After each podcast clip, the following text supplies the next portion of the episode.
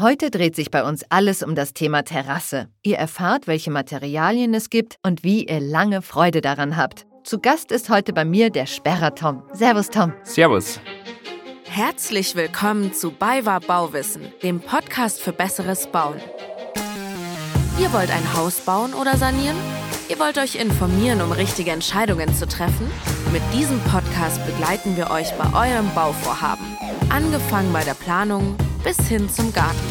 Mit der Hilfe von BayWa Baustoffe wird euer Traum vom Eigenheim wahr. Einfacher und stressfreier. Heute sprechen wir über Terrassen. Wann beginne ich denn am besten mit der Planung meiner Terrasse? Mit der Planung sollte man natürlich im Neubaubereich direkt bei der Hausplanung schon mit beginnen, mhm. dass man das Haus auch schon entsprechend dafür vorbereitet mit äh, Terrassentüren, mit äh, Ausrichtung der Terrasse. Also wirklich am besten vom Start weg äh, die Terrasse mit einplanen. Gleich im Hausbau angeschlossen. Genau. Und in welche Himmelsrichtung würdest du denn die Terrasse am besten planen? Gibt es da am besten überhaupt? Am besten grundsätzlich gibt es eigentlich nicht. In der Regel wird so Richtung Süden, Südwesten ausgerichtet, wo man halt die meiste Sonne auf der Terrasse erwischt. Aber man kann es ja genauso auf die Ostseite bauen, ähm, wo die Sonne aufgeht. Kann man wunderschöne Frühstücksterrasse draus machen. Mhm. Oftmals hat man ja gar nicht die Möglichkeit oder die Auswahl durch die Bebauung oder Umgebung.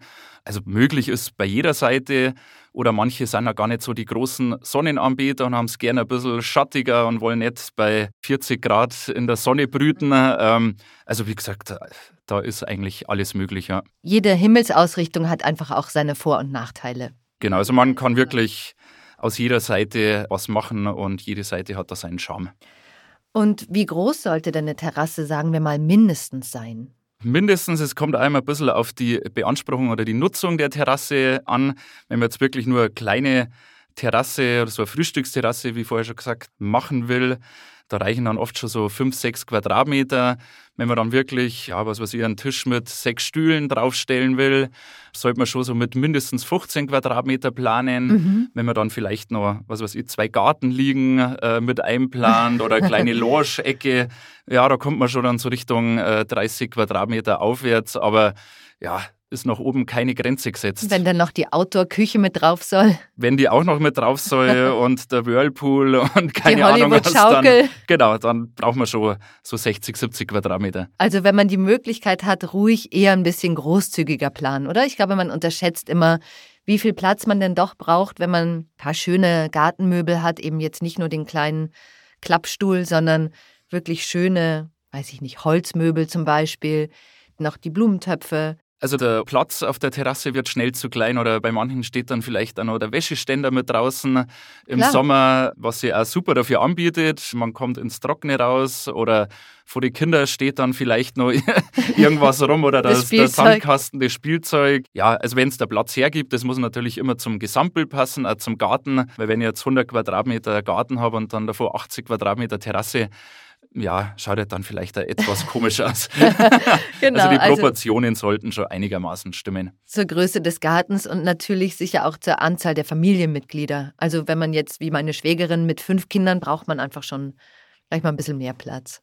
Genau, und wenn man vielleicht nur zu zweit ist oder es gibt ja verschiedene Gärten, also ist ja nicht bloß immer ebenerdig, vielleicht eine Dachterrasse oder Balkon, da hat man halt oftmals nicht mehr Platz und ja. da kann man aber das Beste aus so einer Dachterrasse dann rausholen. Ja. ja, super. Jetzt kommen wir mal zu den Materialien. Was gibt es denn da alles? Zu den Materialien, da gibt es mittlerweile sehr, sehr viel, wie man es schon immer kennt, so die klassische Holzterrasse, mhm. die natürlich immer ein bisschen ja, pflegeintensiver ist. Ähm, dann gibt es, wenn man es ähnlich wie Holz will, aber ein bisschen pflegeleichter, sind die WPC-Dielen. Was heißt WPC nochmal? Der englische Begriff ist äh, Wood Plastic Composite. Ja, auf gut Deutsch gesagt Holz-Kunststoff-Gemisch. Mhm. Da sind dann Holzspäne, bei ja, vielen Produkten so 20 bis 30 Prozent Holzanteil und der Rest ist dann der Kunststoffanteil. Ja, ist einfach pflegeleichter als eine Holzterrasse, hat aber dann natürlich auf der anderen Seite nicht den natürlichen Charme vor Holzterrasse, hat Vor- und Nachteile.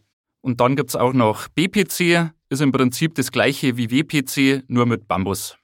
Und bei den Holzterrassen gibt es da auch noch mal größere Unterschiede, also jetzt zwischen den heimischen Hölzern oder zum Beispiel tropische Harthölzer? Sind die langlebiger vielleicht? Da gibt es sehr große Unterschiede sogar. Also auch unter den heimischen Hölzern, da geht es los, das ist also der Preiseinstieg, die Douglasie.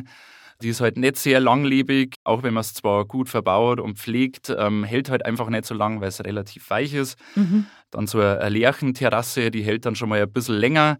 So ein tropisches Hartholz ist natürlich noch langlebiger. Was mittlerweile auch ein großer Trend ist, sind thermisch modifizierte Hölzer. Kann man dann auch aus heimischen Hölzern machen, also wie aus einer Kiefer zum Beispiel oder Fichte. Die werden dann noch thermisch behandelt und durch das erhalten sie eine längere Lebensdauer. Und wenn wir jetzt von der Lebensdauer sprechen, mit wie vielen Jahren kann ich denn da so rechnen, wenn ich jetzt zum Beispiel aus Douglasien eine Terrasse habe? Bei der Douglasie hat man so nach zehn Jahren schon die ersten Alterserscheinungen, also dass an manchen Stellen morsch wird. Mhm. Also das geht schon bei zehn Jahren los.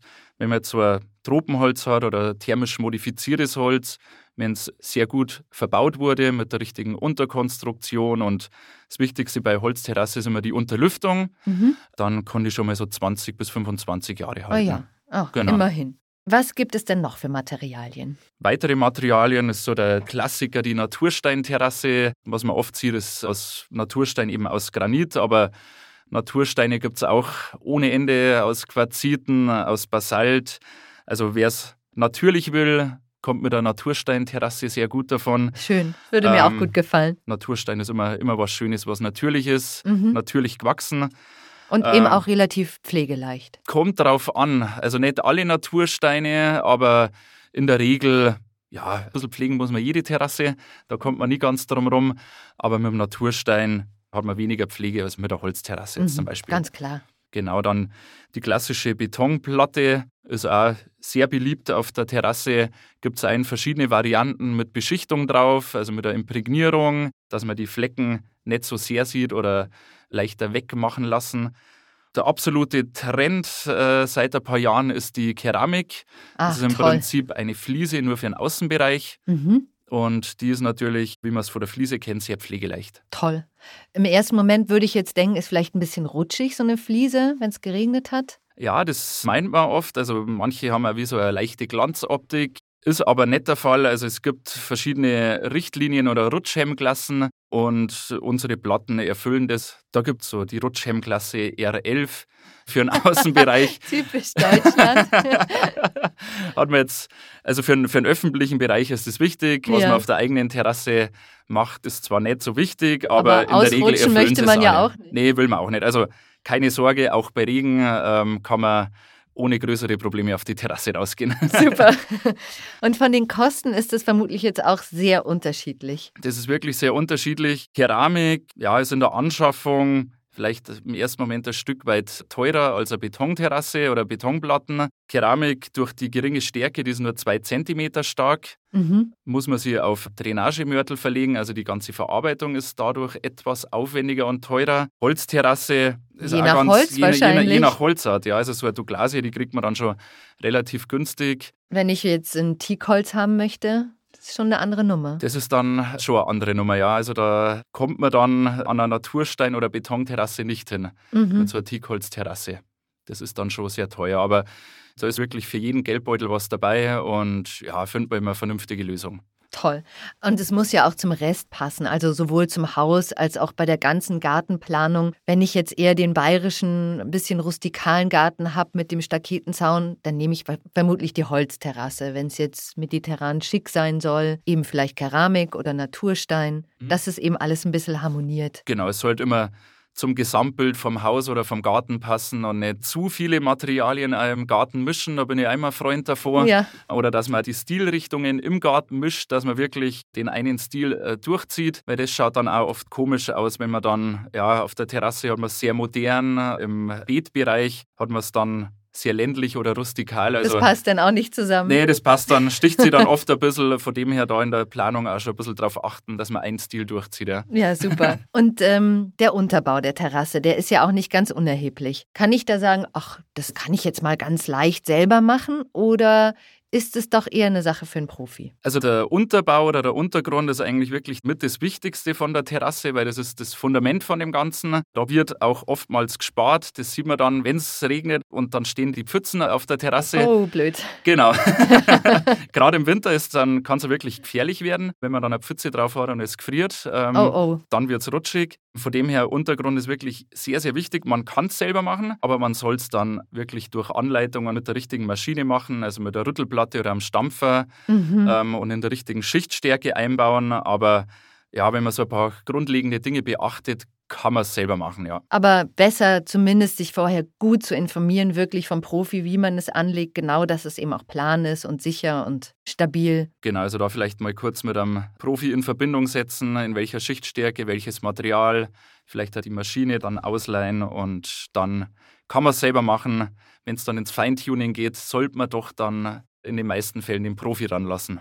Was für Schichten gibt es denn alles bei diesem Unterbau? Also ich habe auch mal was von Unkrautvlies gehört, den Alustangen fürs Gerüst. Kannst du uns das nochmal genauer erklären? Im Prinzip geht es ja ganz unten mit der Erde oder mit dem Oberboden los. Dann kann man schon mal eine Schicht Vlies drauflegen, Unkrautvlies, dass von unten schon mal gar kein Unkraut durchwächst. Mhm, Dann kommt in der Regel die Kiesschicht, also die Tragschicht. Das wird aus so, einem, ja, aus so einer Schotterschicht äh, verarbeitet. Bei der Terrasse in der Regel so 30 Zentimeter stark. Mhm. Die wird ordentlich verdichtet und das ist dann wirklich so der, ja, das Fundament von dem Ganzen. Dann je nach Belagsfläche kommt dann die Bettungsschicht. Also bei Holzterrassen oder WPC-Terrassen kommen dann diese Alustangen oder ähm, Offiziell heißt es Alu-Unterkonstruktion. Oh, das kommt okay. dann damit drauf. Genau. Bei der Keramikplatte wird Drainagemörtel unten mit eingebracht und mit einer festen Bettung gebaut und so eine Natursteinplatte oder Betonplatte, die wird dann oft in so eine Splitschicht mhm. draufgelegt, genau, und verfugt dann.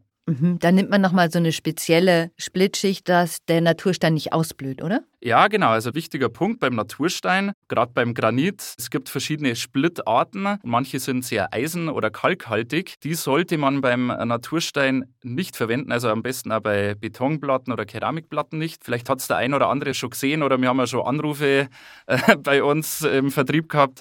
Ja, auf meinen Granitplatten sind Rostflecken. Oh, verdammt. Und ja, da denkt man im ersten Moment mal noch nicht um den Unterbauer und dann hebt man die Platte weg. Und das kommt eben von wie, unten. Wie ne? ein Rostnest, genau. Ah. Und das ist, Problem entsteht durch rosthaltigen Split. Mhm. Also am besten, man nimmt einen Granitsplit oder Basaltsplit, also einen Hartgestein-Natursteinsplit mhm. und dann hat man da gar keine Probleme. Toll, weil das möchte man ja nicht. Man hat diese tollen, schönen Natursteine und dann verändern die sich plötzlich und kriegen Flecken und genau. dann ist man ganz unglücklich. Man schrubbt von oben, aber das Problem liegt eben drunter. Genau. Das ist gleich unser nächster Punkt, die Pflege. Gestaltet sich sicher auch sehr unterschiedlich nach Holz oder Keramik oder Naturstein. Was gibt es da für Hinweise von dir? Also Pflege braucht jede Terrasse oder jedes Material. Also ganz ohne Pflege kommt man leider nie aus. Auch eine Keramikterrasse braucht ab und zu mal Pflege, aber bei Weiben äh, nicht so viel wie jetzt zum Beispiel eine Holzterrasse. Die sollte man dann doch alle paar Jahre vielleicht mal ein bisschen abschleifen und äh, neu einölen. So bleibt es halt auch langlebiger. Mhm. Kann ich sie damit dann auch länger als 10, 20 Jahre noch haben? Ja, man kann zumindest nur ein paar Jahre dranhängen, ja. Also durch die richtige Pflege, durch das Ölen kann man das Ganze schon ein bisschen nach hinten rauszögern, ja. Bei Natursteinterrasse sollte man beachten, wenn man jetzt außenrum Gehölze oder irgendwas hat, dass die Blätter nicht zu lang drauf liegen bleiben. Mhm. Da hat man dann oft die schönen bräunlichen Abdrücke von den Blättern nur auf die Platten. Ah. Ja, muss jetzt nicht sein. Also mal die Terrasse runterkehren vom Laub oder was halt so aus der Umgebung anfällt, das schadet auch schon mal nicht. Ja. Super. Dieses WPC oder BPC ist wahrscheinlich am pflegeleichtesten. Das ist sehr pflegeleicht, ja. ja also gerade im Vergleich zur Holzterrasse, also das muss ich jetzt nicht abschleifen, nicht einölen. Also man legt die BPC-Dielen drauf und hat eigentlich ja keinen großartigen Pflegeaufwand. Also man sollte einmal, klar, das Material oder die Blätter, die so drauf liegen, sollte man einmal runterkehren oder regelmäßig, weil es sonst auch so Flecken oder Ränder gibt, aber im Vergleich zur Holzterrasse viel pflegeleichter. Mhm. Und wenn jemand sagt, ach, ich bin gar nicht so der Terrassenfan, ich möchte es so ganz natürlich haben, gibt es da auch eine Möglichkeit, vielleicht mit Kies oder Rindenmulch einfach seine Terrasse in Anführungszeichen zu gestalten? Also im Prinzip kann man aus jedem Material seine Terrasse machen. Also da, ich glaube, die Terrasse ist nicht so genau definiert, äh, was da drauf darf. Also auch aus Rindenmulch möglich. Kiesteраssen oder mit so einem schönen Zierkies äh, kann man es genauso machen. Wird dann oft gerade in so einer Grillecke, wo ein Feuerkorb in der Mitte steht, mhm. da bietet sich ein Kies an. Also ist grundsätzlich auf jeden Fall möglich. Wunderbar. Wenn ich dann meine schöne Terrasse habe, brauche ich ja eventuell noch Wind- oder Sichtschutz. Was habe ich da an Möglichkeiten? Sichtschutz, klar, durch die Enge der Grundstücke ist das ein wichtiges Thema. Man will ja seine Privatsphäre auf der Terrasse haben, will genau. man nicht, äh, ja, Wenn man sich schon hört, sich nicht unbedingt sehen. genau, also da gibt es auch ganz viele Möglichkeiten, auch im WPC- oder BPC-Bereich gibt es schöne Sichtschutzvarianten äh, aus, ja, Holzsichtschutzzäune gibt es auch wunderbare aus so Rhombusleisten. Schön. Gabionen. Die sind jetzt auch recht beliebt, oder? Sieht man immer öfter. Die Gabionen sind äh, sehr beliebt, ja. Vielleicht ähm, erklärst du dem einen oder anderen noch schnell, was das ist, der es nicht weiß. Genau, also Gabionenzaun, vielleicht kennst du ein oder andere aus dem Garten oder auch neben der Autobahn. Das ist im Endeffekt wie ein Gitterkorb, und in den Gitterkorb werden dann Steine eingefüllt. Also man baut quasi aus dem Gitter das Gerüst und die Steine werden dann aufgefüllt, dass das blickdicht ist und damit die Steine halt nicht irgendwo hinrollen oder hinpurzeln, braucht man halt das Gitter als Gerüst. Mhm. Wird sehr oft im Sichtschutzbereich dann verwendet. Mhm. Und wenn ich es jetzt so ein bisschen luftiger haben will, den Sichtschutz, vielleicht auch einfach nur ein kleines Holzspalier, wo ich dann was ranken lasse? Ist auch möglich. Was man auch machen kann, Granitsäulen setzen, dazwischen Drähte spannen und mhm. das als Rankhilfe verwenden, wird auch oft hergenommen. Da hat man dann den Nachteil, wenn es im, im Winter wenn die Blätter abfallen, ist halt der Sichtschutz nicht mehr so gegeben, aber im Winter sitzt man in der Regel weniger auf der Terrasse als im Sommer. Also ja, wenn man es eher natürlicher, luftiger will, ist das eine super Alternative, ja. Mhm. Und das gilt dann eben gleichzeitig auch als Windschutz. Wenn ich jetzt, je nachdem, wie meine Terrasse ausgerichtet ist, kann das ja auch unglaublich was bringen, wenn es ein bisschen windig ist, wenn ich geschützter sitze, ne? Ja, wenn der Wind irgendwo recht durchzieht, wenn man gerade an irgendeinem, ja, im Feldbereich oder irgendwo sitzt oder an so einer Schneise, ist natürlich unangenehm, wenn man auf der Terrasse sitzt und es zieht in einer durch. Ja, das äh, ist natürlich unangenehm, ja. Genau. Gleichzeitig möchte man es ja irgendwie den Blick auch nicht verbaut haben. Also da eine gute Zwischenlösung zu finden, ne? zwischen Wind- und Sichtschutz und gleichzeitig eben trotzdem den schönen Blick nicht zu verlieren. Ja, das ist gar nicht so einfach. Ja, das ist teilweise dann eine Gratwanderung und vielleicht muss man dann einmal den ein oder anderen Kompromiss eingehen. Genau. Und ja, manchmal gibt es nicht die optimale Lösung. Muss man halt einfach schauen, was man das Beste aus der Situation rausholt. Und, ja. und wo die eigene Priorität liegt, ob mir jetzt der Blick wichtiger ist oder geschützt zu sitzen. Genau. Und wie steht es denn mit dem Sonnenschutz? Was habe ich denn da alles an Möglichkeiten? Beim Sonnenschutz ist halt so der Klassiker, der, der, Sonnenschirm ist halt auch das flexibelste, das muss man einfach so sagen. Wenn er an der Stelle jetzt nicht passt, dann stell ihn halt um. Mhm. Was es auch schon lange Zeit gibt, ist die Markise. Hat sich auch bewährt. Wenn ich es nicht brauche, fahre ich es ein, habe die Sonne. Wenn es mir zu sonnig ist im Sommer, Nachmittag um zwei bei 40 Grad brauchen wir es vielleicht mal ein bisschen schattiger. Ja. Fährt man die Markise aus, also ist auch eine super Alternative. Mhm. Sonnensegel ist auch. Ist jetzt, glaube ich, auch beliebter als Markise fast, oder? Ist irgendwie ein ja, die, moderner, die Markise, oder? die hat irgendwie so die letzten Jahre einen altmodischen Ruf. Ich finde es aber nach wie vor eine super Alternative. Ja. Gibt es ja mittlerweile einen ganz schönen Optiken, aber Sonnensegel man ist mit dem Sonnensegel ein bisschen flexibler, weil es nur an einzelnen Punkten festgemacht wird mhm. und man kann es dann einfach mal abhängen und an einer anderen Stelle aufhängen. Oder halt so eine, wirklich eine komplette Terrassenüberdachung mit integrierter Markise. Das ist natürlich auch ein super Lösungsansatz. Ja, ich habe gehört, dass auch die Veranda immer beliebter wird. Also wie in Amerika, dass es einfach komplett überdacht ist von Anfang an und immer. Ja, das kommt immer mehr, dass man wie so einen kleinen Wintergarten oder einen, noch einen zusätzlichen Raum im Garten schafft. Mit der Überdachung kann man sich dann einmal raussetzen, wenn es regnet, was auch total angenehm ist, wenn oben das Wasser drauf plätschert und man sitzt drunter mit einem Glas Wein. Also ja, es hat, das hat auch was. Wobei man das ja unter der Markise auch gut kann, wie ich weiß. Meine Eltern haben eine, typisch 70er Jahre.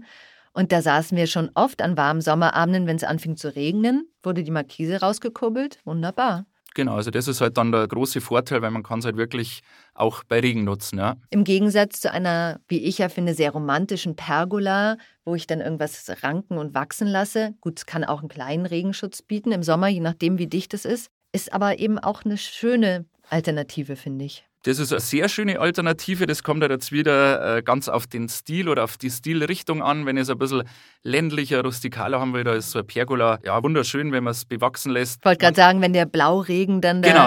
da runterhängt oder die Klematis. Äh, schaut, schaut sehr schön aus, aber manche wollen wiederum genau das nicht, weil dann sind vielleicht die Blätter auf dem Tisch. oh ja, da. Ja, das ist also je nach Wunsch. Ähm, bin auch absoluter Fan von so einer schönen bewachsenen Pergola. Was für ein Terrassentyp bist du? Was für ein Terrassentyp. Ich bin eher so der ländliche, rustikale Typ. Also eine schöne Holzterrasse bin ich absolut Fan davon. Gerade im Sommer habe ich es oder stellt man es halt oftmals auch fest, mhm. dass es ja nicht ganz so aufheizt wie eine Stein- oder Plattenterrasse. Aber es gibt da wunderschöne Keramik, Beton, Natursteinplatten. Aber ich bin schon so der Typ Holzterrasse, ja. Herrlich. Also wo man eben auch gerne barfuß drüber läuft. Genau, genau. Wenn also, sie gut gepflegt ist und nicht schon die Spreißel kommen.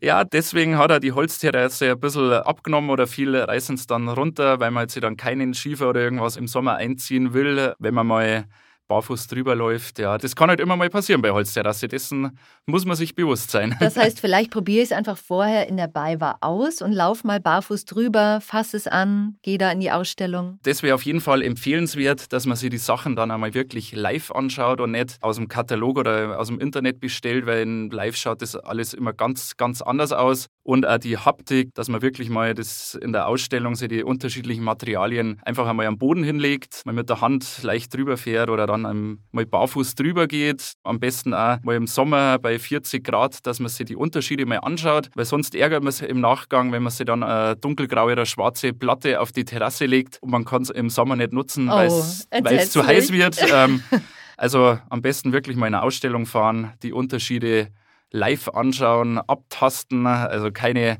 nicht zurückhalten. Darf man alles anfassen. Das klingt sehr gut. Kommen wir langsam zum Ende. Hast du noch einen Tipp zum Abschluss, was du unseren Zuhörerinnen mitgeben kannst für ihre Terrassenplanung? Also bei der Terrassenplanung auch nicht nur auf das Belagsmaterial achten, auch um das drumherum vielleicht eine schöne Beleuchtung noch mit integrieren oder auch bei den Pflanzen schon ein bisschen weiterdenken, dass man sie dann nicht, was weiß ich, den Mammutbaum äh, neben die Terrasse pflanzt und die ganze Terrasse ist dann irgendwann schattig und voller Laub. Oder den Kirschbaum neben die Natursteinterrasse und dann hat man die ganzen Kirschflecken drauf. Genau, man kann sich zwar dann im Sommer die Kirschen direkt von der Terrasse pflücken, aber also das vielleicht auch bei der Garten- oder bei der Terrassenplanung dann schon mal mit beachten, ja.